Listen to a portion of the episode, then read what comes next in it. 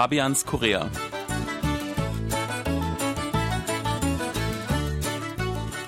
Liebe Hörer und Hörerinnen, äh, willkommen zu Fabians Korea.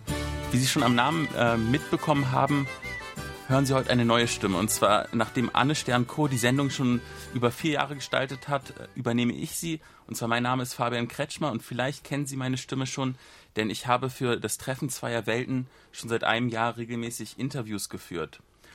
Ich freue mich, Sie jetzt in den nächsten Wochen, Monaten und vielleicht auch Jahren hier in die Sendung äh, begleiten zu können.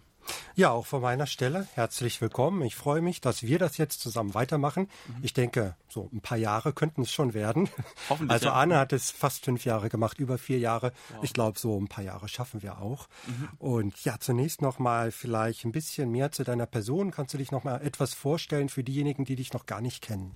Natürlich, sehr gerne, ja ich bin äh, in Berlin geboren oder eigentlich ganz genau äh, korrekt müsste es heißen Westberlin, denn damals, als ich äh, geboren wurde, war die Stadt noch geteilt. Ich bin 1986 geboren und äh, habe dann auch nicht mehr viel große Erinnerungen an die Teilung der Stadt, denn 89 äh, ist die Mauer ja gefallen.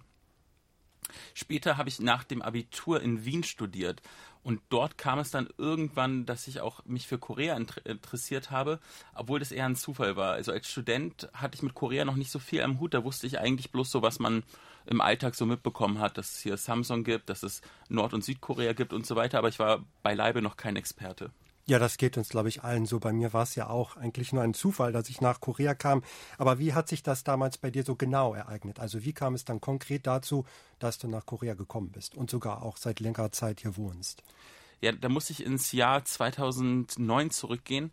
Und zwar damals wollte ich unbedingt mal ein Erasmus-Semester machen, eigentlich nach Europa. Und zufällig bin ich aber nach äh, Shanghai gekommen über ein Austauschprogramm.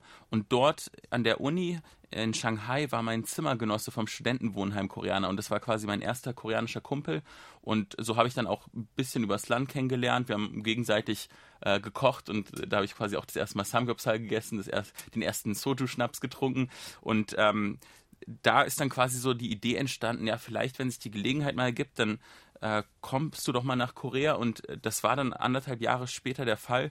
Da habe ich mich äh, eingeschrieben, auch über ein Austauschprogramm an der Seoul National University und da habe ich dann für zwei Semester studiert, nämlich äh, Kommunikationswissenschaften. Und damals hatte ich schon so einen äh, Hintergedanken, hier gibt es ja nicht so viele deutschsprachige Journalisten und äh, ich glaube, das Interesse der Medien wird ja immer größer und da dachte ich, dass ich mir auch eine berufliche Zukunft hier äh, sehe und 2014 bin ich dann quasi her, hergezogen, also seit fast vier Jahren schon. Das ist auch schon eine ziemlich lange Zeit und auch eine sehr interessante Geschichte, wie du hier hingekommen bist.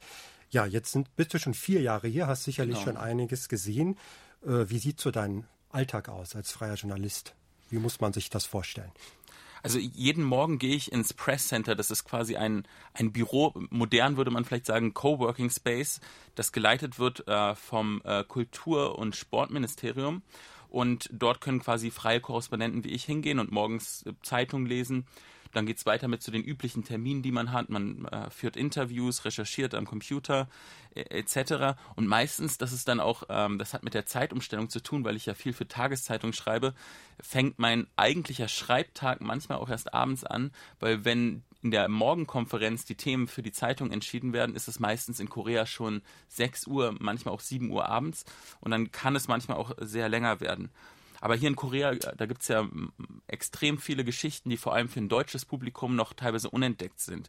Ähm, ich kann ja mal vielleicht aus dem Stehgreif ähm, äh, plaudern. Zum Beispiel momentan mache ich eine ganz lange Recherche über das Christentum in Korea und das ist ja auch ganz anders als, es, als zum Beispiel in Deutschland, wo es ja eher so Staatskirchen gibt und hier in Korea gibt es zum Beispiel Kaffeehauskirchen. Ich weiß nicht, hast du davon schon mal gehört? Äh, Kaffeehauskirchen jetzt so direkt noch nicht, aber ich habe festgestellt, dass es Kirchen eigentlich überall geben kann. Die müssen nicht unbedingt aussehen, wie man sich eine Kirche vorstellt. Ja. Das ist also schon eine Besonderheit, ja. Ja, ja. Und so, also es ist ein ziemlich spannender Alltag, wenn es auch manchmal ein bisschen stressig ist. Ja, klingt auf jeden Fall sehr interessant und ich denke, du kannst da auch einiges berichten, was du so erlebst im Land und dann auch hier im Radio für uns ein bisschen was erzählen. Äh, vielleicht wäre jetzt noch interessant zu erfahren, für welche Medien du normalerweise tätig bist. Vielleicht haben die Hörer jetzt Interesse, mal einen Artikel von dir zu lesen oder mal danach Ausschau zu halten.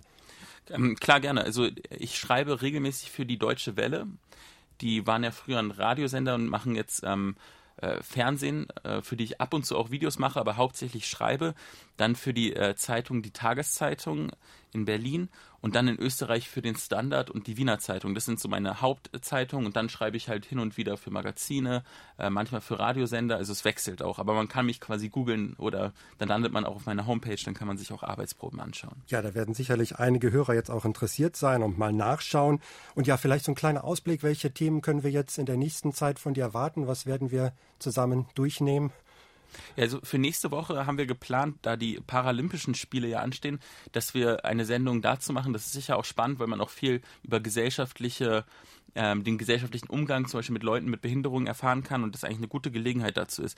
Und ansonsten bin ich sehr interessiert äh, daran, wie sich die Stadt Seoul verändert, äh, das Kulturleben, ich meine, da tut sich ja einiges und äh, generell auch gesellschaftliche Entwicklungen.